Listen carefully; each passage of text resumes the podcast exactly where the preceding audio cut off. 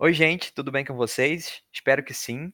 Sejam bem-vindos ao podcast Ambiente-se, cujo objetivo é mantê-los informados a respeito de notícias, pesquisas, tudo mais relacionado à área ambiental. Meu nome é Otávio, tenho 21 anos, sou natural do Rio de Janeiro. Atualmente faço engenharia ambiental na UFV, mas sou técnico em meio ambiente pelo IFRJ e já cursei um período de engenharia química na UF. E além disso tudo, que prova que eu sou bem engajado com a área ambiental, sou um apaixonado por tecnologia desde criança e isso me motivou um pouco a, a criar esse podcast em conjunto com outra pessoa. Ei, gente, tudo bem? Meu nome é Lucas, eu tenho 19 anos e também faço engenharia ambiental na UFV. Uma característica minha é que eu sou viciado em informação e tenho um propósito com divulgação científica. E o podcast é mais um passo que eu estou dando dentro desse meu propósito. Então é um privilégio poder estar aqui compartilhando um pouquinho de conhecimento com vocês. E quanto à história, por que, que nós começamos esse podcast? Né, teve um dia que eu mandei uns áudios para o Otávio, vários áudios, na verdade, por causa de um projeto de pesquisa que a gente participa junto pela universidade. E ele fez uma brincadeirinha falando que, que realmente eu tinha gravado um podcast para ele, informando ele sobre uma reunião que a gente teve. E daí eu falei, ah, eu tenho muita vontade de, de iniciar um podcast, tudo isso na brincadeira. Ele falou, vamos então. Eu falei, pô, você tá falando sério? Ele falou, é, tô falando sério. Eu falei, ah, show então, vamos começar. Daí a gente foi conversando sobre, pensamos em um tema que foi justamente esse, para poder falar sobre meio ambiente e a área ambiental porque a gente sente um pouco de carência disso, né? Falta de, de conteúdo é, vocal, né? Conteúdo gravado, é, principalmente em forma de podcast, sobre essas áreas. Então é uma demanda que nós temos, é algo que eu gosto e ele também. Então a gente teve essa ideia e esperamos que, que vocês gostem bastante dos, dos conteúdos que nós iremos produzir e que é tudo feito com muito amor e carinho. Então, gente, esse primeiro episódio ele vai ser focado na relação entre o coronavírus e a parte ambiental a gente, na real, foi a primeira ideia que a gente teve, e assim, a gente achou muito importante falar sobre isso, porque não tem muita gente falando, tem muita coisa acontecendo, muita coisa boa, muita coisa ruim, muita coisa para a gente refletir um pouco em tempos de muita reflexão. Só para contextualizar um pouco, a doença, o coronavírus, foi descoberta em dezembro de 2019, em Wuhan, na China. Por isso o nome Covid-19 em relação ao ano. Então, o vírus ele se propaga principalmente por meio de pequenas gotículas respiratórias, e isso indica um grande potencial de contágio dele. Um estudo, só para vocês terem noção, um estudo americano publicado no New England Journal of Medicine mostra que o novo coronavírus pode sobreviver por até 3 horas em laboratório na forma de partículas no ar, ou seja, em suspensão. Lógico, esse tempo não foi testado em condições ambientais é, normais, mas considerando que seja em torno disso, é um valor um pouco preocupante, porque você está passando num local que pode estar contaminado por uma pessoa que passou há três horas atrás. Então é, é, é preocupante. E um agravante para uma pessoa que está infectada com o coronavírus, que seria é, as pessoas que estão no grupo de risco, que são pessoas que possuem mais de 60 anos ou que possuem doenças cardiovasculares, respiratórias, diabetes, pressão alta ou câncer. O que, que acontece? As pessoas que estão nesse, nesse grupo apresentam é, uma taxa de letalidade muito maior em relação às pessoas que não estão. O que é a taxa de letalidade? É a relação entre o número de infectados e o número de mortes. E isso é complicado, porque acaba que essas pessoas estão muito mais frágeis quando contagiadas com o coronavírus.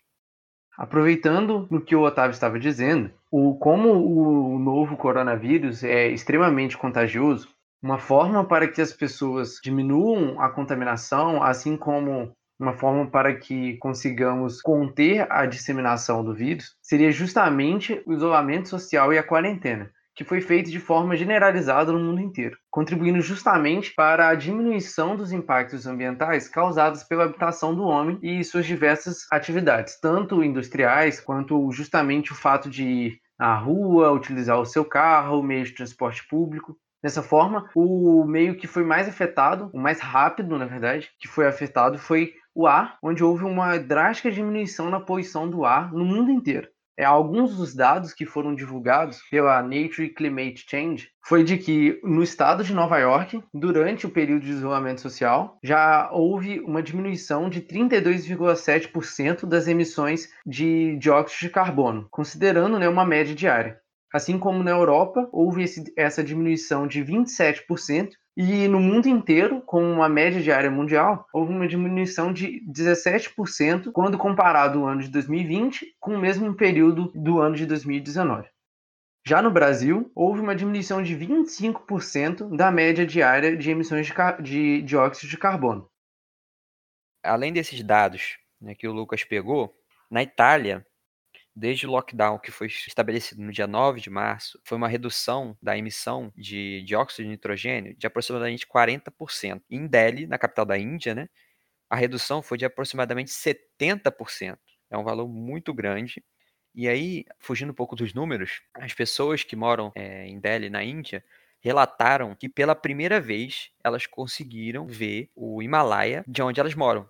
Então, assim, a gente tem esse, todos esses dados, né, que embasam tudo mais, só que é uma percepção muito mais simples e muito mais, assim, nesse caso, né, impactante, né? As pessoas não, não conseguiam ver algo que, tipo assim, elas não conseguiam ver de tanta poluição que tinha no ar. E aí, além dessa vertente, né, que é que o coronavírus está trazendo de bom para o ar, né, para o meio ambiente, um outro ponto importante aqui é que a própria poluição do ar é um fator que prejudica as pessoas que estão contaminadas com o coronavírus. Em uma pesquisa realizada na, na Escola de Saúde Pública de Harvard, analisaram dados sobre os níveis de material particulado 2,5 e a relação entre as mortes por coronavírus em cerca de 3 mil municípios dos Estados Unidos. O que, que isso disse? Que a pesquisa concluiu que as cidades que tiveram uma média de apenas 1 micrograma por metro cúbico a mais de material particulado 2,5 apresentaram uma taxa de mortalidade 15% maior daquelas que não apresentavam um índice elevado de material particulado. E isso é um pouco louco, porque ao mesmo tempo que o coronavírus acabou diminuindo a poluição por necessidade de quarentena, isolamento social, a própria poluição tende a ser um agravante para quem está cometido pela infecção. É, engatando no que o Otávio disse, Teve uma pesquisa da Universidade de Stanford que diz que a paralisação das fábricas e do trânsito na China pode ter salvo entre 50 e 75 mil pessoas que poderiam morrer de forma prematura causada por doenças respiratórias,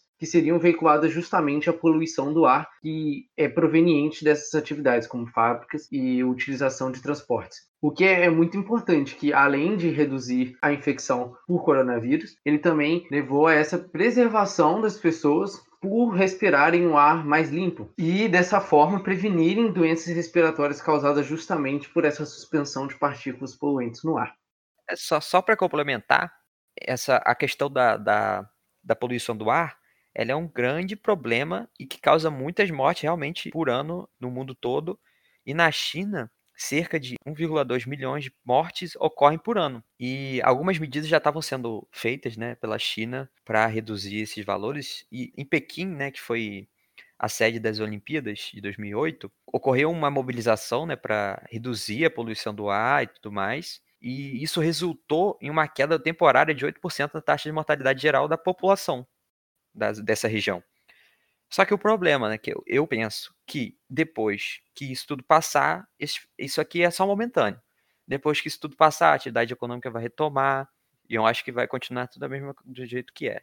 Então, é justamente isso que você disse é uma previsão feita por, por alguns estudiosos na área, que afirmam que justamente é, essas mudanças que vêm ocorrendo na qualidade do ar, essa melhoria na qualidade do ar, é, ocorre de forma momentânea por conta do isolamento social. E que, com essa paralisação das atividades, principalmente da, da produção industrial, vem a ocorrer uma compensação desse tempo e dinheiro que acabou sendo perdido nesse momento de recessão. Com isso, a tendência é só as atividades poluentes aumentarem, ou seja, a tendência é que o, os índices de poluição sejam maiores do que os anteriores à paralisação, a, anteriores a, ao isolamento social, o que é justamente uma preocupação. E não foi só o ar que foi afetado por esse isolamento social. Com o isolamento social generalizado, com as pessoas ficando mais em casa, saindo menos às ruas, usando menos carro e transporte coletivo, além de uma série de indústrias terem sido pausadas, terem entrado em recesso, o movimento da crosta terrestre foi alterado. Podemos dizer que a Terra está ficando menos agitada. Ou seja, o ruído sísmico terrestre, chamado também de ruído de fundo, está diminuindo consideravelmente em vários pontos do mundo por conta de menos agitação que as pessoas causam ao andar e ao utilizar os seus carros, além de outras atividades na superfície terrestre.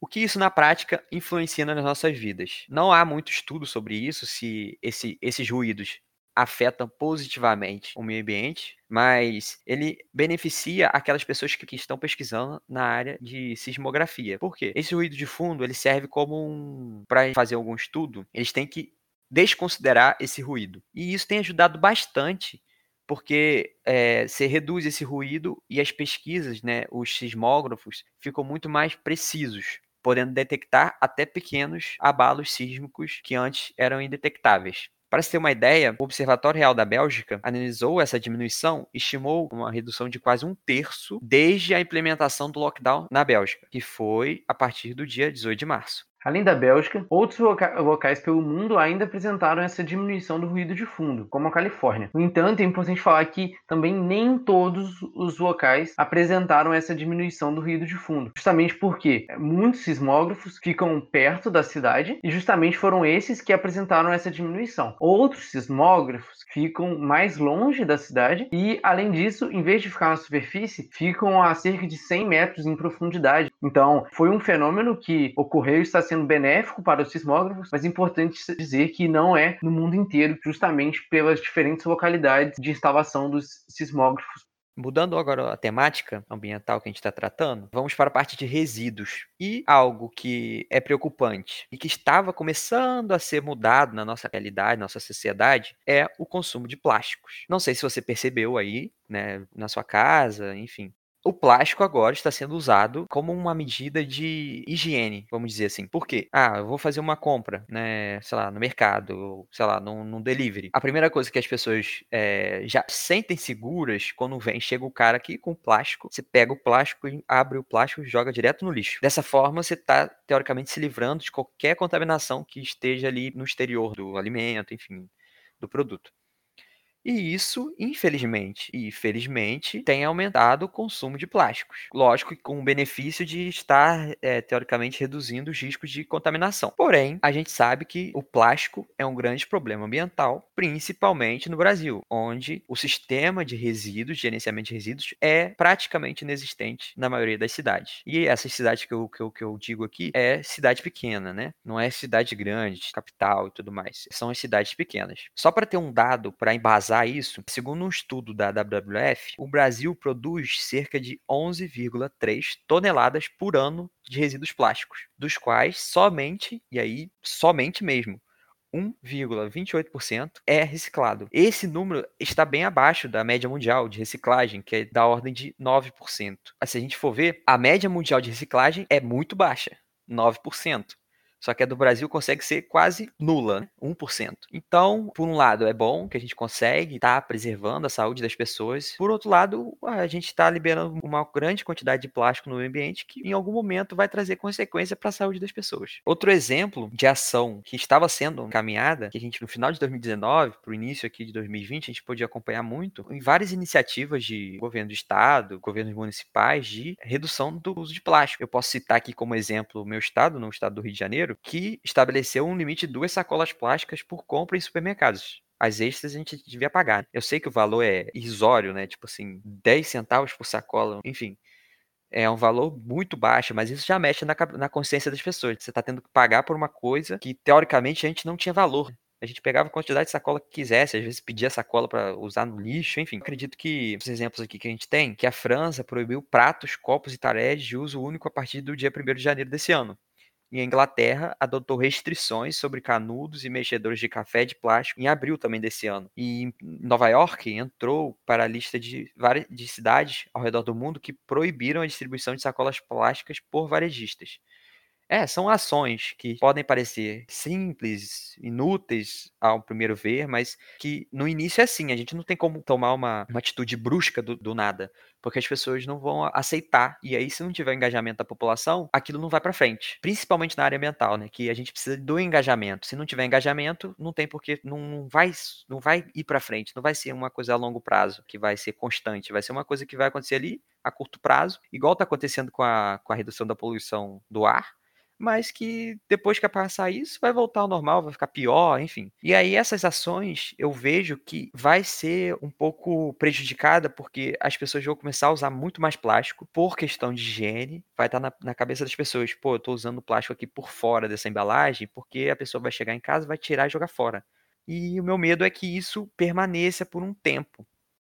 Porque, bom, pelo menos eu vou, logo que, tipo assim, ah, acabar o isolamento e tudo mais, eu vou tomar muito mais cuidado em relação às coisas. Tentar andar de máscara o máximo tempo que eu puder, sabe? Porque a gente sabe que daqui a um ano, quando tiver uma vacina para o coronavírus, teoricamente a gente vai se tornar resistente, mas a gente ainda vai ter naquela, na nossa cabeça, no nosso subconsciente, que tem que tomar cuidado e tudo mais. E eu acho que o plástico vai, vai seguir esse mesmo caminho. As pessoas vão continuar utilizando o plástico de uma forma exagerada, como prevenção uma medida de higiene. Enfim, eu acho que o plástico é uma coisa boa nesses momentos, só que coisa que traz consequências ruins para o meio ambiente.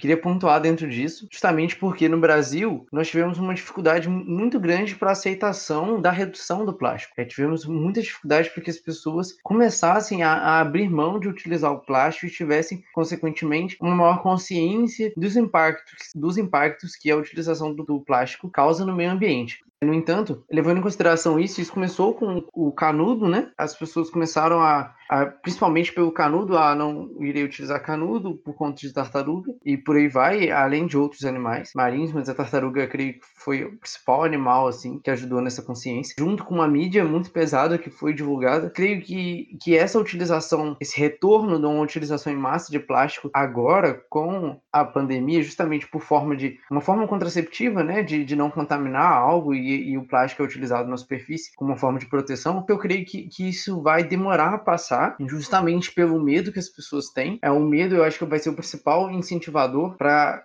continuação da utilidade do plástico por essa questão, né? Por essa questão de proteção. Mas creio também que, que é uma abertura ao mesmo tempo para que plásticos biodegradáveis com diversos polímeros diferentes, só que em produção pequena. É justamente porque muitas vezes o, a tecnologia utilizada o substrato utilizado é algo difícil de encontrar, às vezes difícil de produzir, mas acho que justamente por ser uma, mane uma maneira de contracepção né, do vírus, seja justamente uma abertura para que se hajam incentivos à produção desse plástico biodegradável. Então, assim, é, creio que a diminuição do plástico vai demorar para voltar para o ponto que nós estávamos antes das pessoas realmente reduzindo a quantidade de plástico que estavam utilizando, mas creio também que seja uma abertura justamente para a maior produção desse plástico biodegradável, como incentivos tecnológicos, monetários para que essa produção em massa seja realizada e, consequentemente, reduza os impactos ambientais causados pelo plástico. E, essa questão do, do, biodegradável é justamente o plástico é biodegradável, só que ele demora anos e anos para se degradar naturalmente. A questão justamente do plástico mais biodegradável que vem sendo produzido é, inclusive por diversas universidades brasileiras, eles vêm conseguindo inovar quanto a isso, conseguir encontrar polímeros mais biodegradáveis, né? É, eles conseguem plásticos mais biodegradáveis, que vão se degradar às vezes em um terço e, e, por exemplo, do tempo que um plástico convencional demora. Justamente essa questão que, que, tem que bater em cima. Porque o plástico em si é biodegradável, como você disse, só que demora anos e anos e anos e anos. Então, o que a gente produz agora estarão para muitas outras gerações que irão vir. E justamente o incentivo é conseguir criar um plástico que, que não passe essas muitas gerações e ele continue lá. No ano nesse, nessa área de resíduos, a gente tem algo que também é problemático quando se trata de Brasil, que são os cuidados em relação aos resíduos de saúde. O que são resíduos de saúde. São resíduos provenientes de serviços de saúde, então consultórios, hospitais, laboratórios, e que são perigosos por quê? Porque podem conter agentes infecciosos. E aí a gente pensa, pô, agora então, nossa senhora, deve estar cheio, né? Muito resíduo de saúde. E o problema disso é que o Brasil não tem muito histórico de cuidar bem desses resíduos. Cuidar bem no sentido de dar uma destinação adequada, um tratamento adequado. E aí, mediante isso,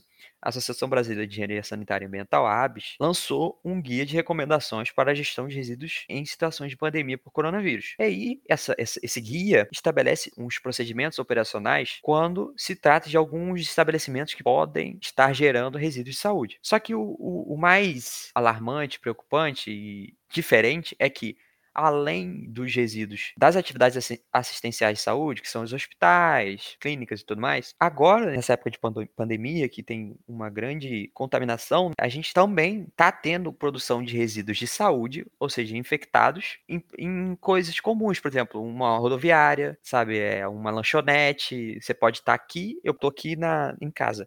Ah, eu vou suar meu nariz, eu posso estar contaminado com coronavírus, jogo no lixo. Teoricamente, aquele lixo todo ali virou um lixo um resíduo perigoso. Não é nem lixo, né? É resíduo. E aí, qual é o problema disso? Que a gente tem, tem, todo um procedimento que as pessoas têm que estar tá realizando, que, por exemplo, ah, um, uma empresa de ônibus, um, um, metrô, uma rodoviária. Teoricamente, se aqui é a recomendação né, da ABS, que se confirmou um caso que a pessoa teve por ali, teoricamente, aquele um lixo que ela poderia produzir, eles teriam que ter todo um cuidado. Um exemplo aqui, teriam que colocar em um saco plástico duplo o lixo. Quando esse saco estiver cheio, no caso, o enchimento máximo até dois terços da sua capacidade, ele deve ser bem fechado, com lacre, e aí um monte de procedimentos que devem ser realizados. Agora eu pergunto, isso vai ser realizado? Isso viável? Tem pessoas e instruções para isso? Não tem. Então, é um grande problema. Acaba sendo intensificado quando a gente não tem um histórico legal de lidar bem com esses resíduos. Só para vocês terem uma noção, um levantamento realizado pelo IPEA, que é o Instituto de Pesquisa Econômica Aplicada, de 2012, revelou que cerca de 80% do total de municípios realizam a coleta de resíduos sólidos de serviço de saúde. Certo, bacana, 80%. Não é o ideal, mas é, é um valor né, muito melhor, né? que a gente vê quando a gente compara a reciclagem do plástico. Mas cerca de 51% desses municípios dispõem esses resíduos diretamente no solo. Pode ser no aterro, beleza, mas dispõe no solo. E somente, e, e no caso 41% desses resíduos, né, não passa por nenhum tratamento. Então eu estou pegando o resíduo, não estou fazendo nada com ele, eu estou dizendo que eu estou colhendo, que de fato está coletando, só que tu não está fazendo nada com ele. Você está pegando ele de um lugar e transferindo para outro sem fazer nada. Você gastou a energia né, do, de transportar esse resíduo e não fez nada com o resíduo. Você só pegou ele e botou em outro lugar. Então não fez muita diferença. E isso é problemático, porque você está dispondo esse resíduo, às vezes, em lixões que ainda são realidade no Brasil, onde pessoas, infelizmente, estão submetidas a isso, mas tiram sustento de tentar recuperar algum recurso que ainda permanece nesses resíduos, nos resíduos em geral, os catadores, né, vão lá e às vezes sem EPI e maneja aquele resíduo. Então acaba que isso pode é, um, é uma situação um pouco problemática porque pode acabar contaminando outras pessoas com isso, pessoas que nem fazem noção de onde está vindo esse, esse resíduo. Além disso, puxando para um lado cultural agora, o Brasil nunca teve uma cultura muito forte de planejamento e gestão de resíduos sólidos. Sem contar que, justamente com, com o novo coronavírus, que causa contaminação de um lixo qualquer que seria destinado a um aterro sanitário ou, infelizmente, a um lixão, acaba tudo isso se tornando, assim como o lixo que seria para reciclagem, acaba se tornando um lixo contaminado. E que leva justamente a essa contaminação que o Otávio falou, contaminação, às vezes, de minorias que trabalham na coleta desses resíduos, que trabalham em centros de reciclagem, assim como pessoas que trabalham em, em aterro sanitário também, em todo o processo de coleta e tratamento desse resíduo. Sem contar que é uma cultura que tem que ser mudada. Né? É, creio que não seja um, um processo rápido, até porque a própria cultura de destinação correta de resíduo sólido no Brasil é uma cultura fraquíssima e que, principalmente a cultura da reciclagem, vem sendo até mais fortificada. É na minha cidade mesmo, aqui no Espírito Santo, é, existem pontos de coleta de, de, lixo reciclável pela cidade toda, o que não existia até até dois, três anos atrás. E isso é bem importante, justamente para ajudar nessa nessa criação dessa cultura justamente essa posição de, resíduos inadequada e por aí e por aí vai pode causar uma interiorização da doença. Por exemplo, o aterro, propriamente lixão, que é basicamente a mesma coisa, o aterro controlado, a única coisa que eles fazem é o recobrimento do resíduo, mas o solo continua como sem nenhuma impermeabilização do fundo, então a continua escoendo o chorume, né? Mas enfim, em relação ao, ao essa parte da interiorização, é complicado porque as cidades normalmente não têm o, o, a destinação do lixo próximo, né, da região urbana, vamos dizer assim. É sempre um lugar mais afastado, porque ninguém quer ver aquilo perto de você. Por exemplo, não, a pessoa não vai querer ver o, li, o, o, lixão ou o aterro controlado ou o aterro do lado da casa dela. Ela vai querer ver bem longe. Então, essa distância acaba permitindo essa o que o Lucas falou, essa interiorização da doença, né?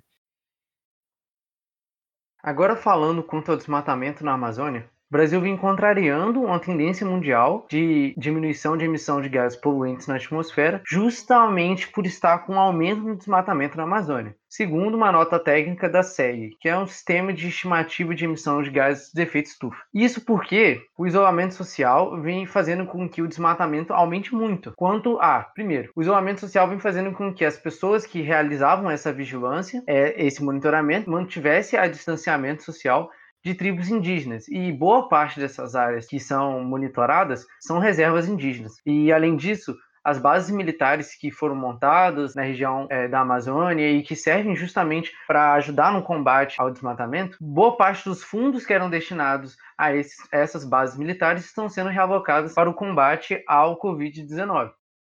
Em relação a esse aumento, de acordo com o INPE, ocorreu um aumento né, de, em relação a abril desse ano com abril do ano passado de 64% do desmatamento na Amazônia.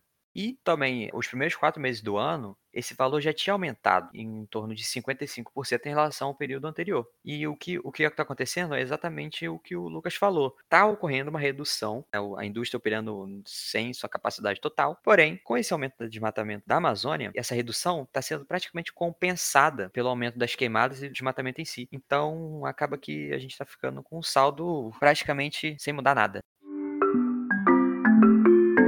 Agora falando sobre recursos hídricos, a primeira vista é que nós pensamos que em que vários aspectos o coronavírus vai diminuir a poluição desses recursos hídricos. No entanto, é, vem acontecendo até que é o, o, contrário. As pessoas geralmente vão, quando vão trabalhar, elas têm acesso, geralmente isso em cidade, elas têm acesso a meios mais urbanizados dessa forma que dispõem de coleta e tratamento de esgoto. E que em vários casos não possuem essa coleta e tratamento de esgoto em suas próprias casas, e sim no trabalho. E quando elas não têm que ir trabalhar, todas as suas necessidades são feitas em casa, ou seja, elas geram um esgoto, um, um efluente em casa. E devido à ausência de tratamento, muitas vezes até de coleta, isso acaba aumentando a carga orgânica destinada a, a corpos hídricos. Um relato que contribui um pouco para o senso comum é que, por volta do dia 10 de maio, as praias que ficam na Baía da Guanabara estavam cristalinas. Porém, de acordo com o oceanógrafo Davi Z, isso foi decorrente de uma barreira de poluição presente no centro da Bahia, que impediu que os resíduos chegassem à orla. Ou seja, a Bahia ter ficado mais cristalina foi justamente que a água estava mais translúcida por conta de menos sólidos suspensos, tinha uma turbidez menor, a água estava mais translúcida. Mas isso não significa necessariamente que os efluentes estão sendo coletados e tratados de melhor forma. Justamente porque é um trabalho recém-publicado da revista Lancet indica que pacientes de Covid-19 apresentam resíduos de RNA da SARS-CoV indicados que possam haver contaminação fecal oral. Ou seja, fator muito importante isso, porque nas suas fezes foram identificadas em até 11 dias após o resultado das amostras de trato respiratório terem dado negativo, ainda foram apresentados resíduos de RNA do Covid-19 nas fezes dessas pessoas, justamente contaminando os efluentes que saem das casas das pessoas infectadas.